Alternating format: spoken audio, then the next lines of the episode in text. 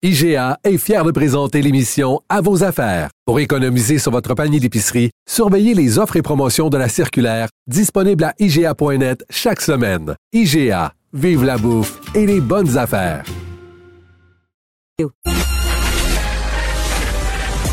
Mario Dumont et Vincent Dessureau. Des propos crédibles, avec des fois un brin de sarcasme. Ben, quand les nouvelles sont moins crédibles. Mario Dumont et Vincent Dessureau. Cube Radio.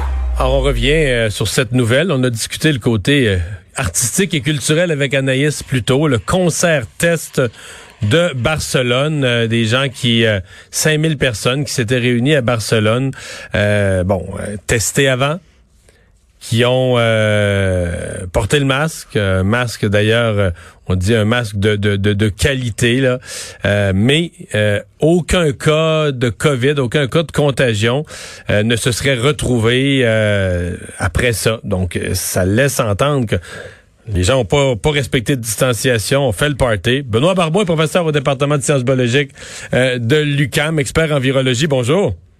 Bonjour, M. Mouton. Quand vous lisez euh, les, les, rapports de cette expérience-là, est-ce qu'il y a des éléments qui vous qui vous frappent, qui vous étonnent, ou au contraire, vous trouvez ça euh, que ça, ça a bien de l'allure?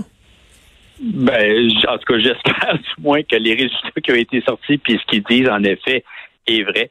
Euh, une des choses quand même qu'il faut mentionner, c'est qu'en Espagne, contrairement aux autres pays européens, l'Espagne, du moins au mois de mars, allait drôlement bien côté cas d'infection. Puis ils n'ont pas trop de variants, ils n'ont pas trop de variants encore, selon ce que j'ai vu. Hein? Exactement. Donc, ils sont vraiment dans une situation, je pense, qui était favorable. Et puis, c'est possiblement une des raisons pourquoi vraiment, en portant un masque, bien sûr, en étant testé avant, précédemment l'événement.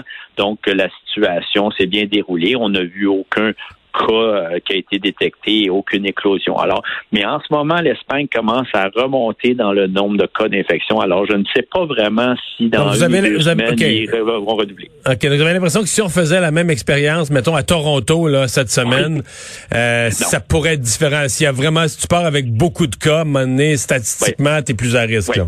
Exactement. Moi, personnellement, je ne participerais pas à cette activité parce que ça serait à très grand risque. Vous savez, vous pouvez faire les prendre des précautions, en effet, mais on n'est jamais euh, à un risque de 0 Alors, si vous êtes dans une, ville ou dans un, une, province, un pays où il y a extrêmement un haut taux de transmission et puis que vous avez des variants, vous pointez justement dans ce genre d'activité-là, même si on fait prend les précautions, demeure un, représente un risque quand même très élevé. Prenons-les une par une les précautions. D'abord, le masque là qu'on décrit comme un masque FFP2. Euh, vous connaissez ce masque-là? Est-ce que c'est, mieux qu'un masque de ça a l'air ça d'une qualité, une coche en haut du, du petit masque de procédure que bien des gens portent au Québec présentement là?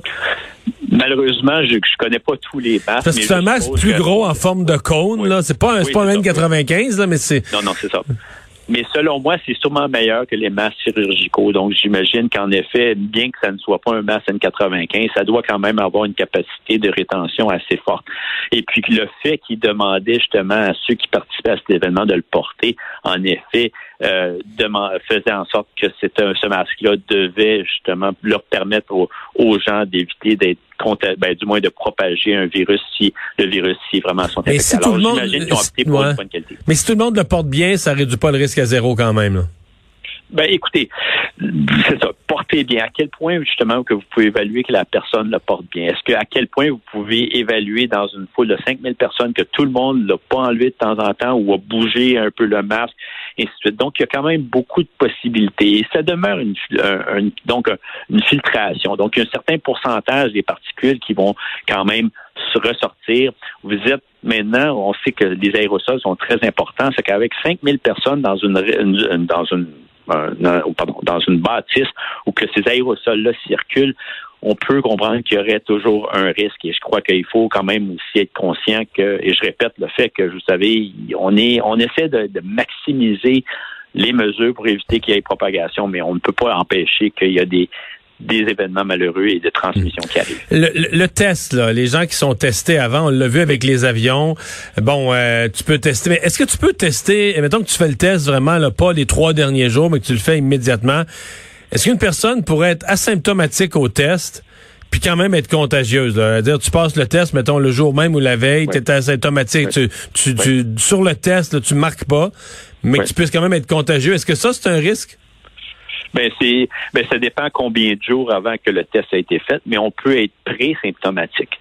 Donc en d'autres mots, asymptomatique, c'est lorsqu'une personne est infectée euh, mais n'affiche aucune aucun symptôme. Pré-symptomatique, ça veut dire qu'une personne euh, n'a pas de symptômes, elle est infectée, mais éventuellement, après quelques jours, va devenir symptomatique. Et puis, euh, en, lorsque vous allez être en situation que vous pouvez devenir présymptomatique, euh, que vous êtes présymptomatique et vous, vous pouvez afficher des symptômes, bien, à ce moment-là, en effet, vous pouvez être contagieux et euh, dans un contexte comme celui-là, propre être un, un cas où que vous pourrez être euh, mené justement un nombre de, de, nouvelles infections. Alors, il y a toujours ce risque-là qui existe. Est-ce que dans un contexte de population euh, totalement vaccinée, là, complètement vaccinée, donc les deux doses plus deux semaines, est-ce que ça, ça pourrait remplacer le test dans votre esprit? Là, je suis dans un, je, suis plus loin. Là, on avance, euh, on imagine un concert plus tard. Euh, on veut réunir des gens. Est-ce qu'on pourrait penser qu'une vaccination complète remplace le, le, test négatif? Ben, c'est certain qu'en effet, si les gens sont vaccinés, encore là, je vous rappelle, on a vu les vaccins ne sont pas 100% efficaces. Donc, il y a toujours une probabilité. Des gens, justement, vont être vaccinés, mais vont répondre différemment. Leur production d'anticorps va être à différents niveaux, dépendamment aussi depuis quand vous êtes vacciné. Alors, ça, ça demeure quand même des, des, des, des possibilités où que vous pourriez être quand même être sujet à être infecté. Mais c'est sûr qu'à chaque fois que vous ajoutez un élément à votre faveur, que ce soit la vaccination, le port du masque et les tests PCR qui précèdent justement l'événement, tous ces événements-là vont faire en sorte que vous diminuez largement justement la possibilité que vous vous retrouvez dans une situation de super spreading. si on ajoute à ça le fait si à un moment donné vous vivez dans une société où vous avez toutes ces protections-là, mais que la maladie circule moins, là, euh, c'est là qu'on peut espérer commencer à vivre un peu normalement. Là. Et c'est exactement ça qu'on peut espérer, à quoi ressemblera, du moins en partie, l'été. C'est ce qu'on va souhaiter. Professeur Barbeau, merci d'avoir été avec nous. Avec plaisir, bonne journée. Au revoir. Ben voilà. Est-ce que ça va nous permettre, est-ce qu'on a un chemin ou des, expériences qui vont nous permettre de revoir des concerts avec un peu de monde? En tout cas, il faut que des gens s'essayent ou essayent des tests comme ceux-là, des gens sérieux avec un protocole d'encadrement scientifique pour mesurer le, résultat. Mais dans le cas de Barcelone, en tout cas, les gens semblent très encouragés de ce qu'ils ont vécu.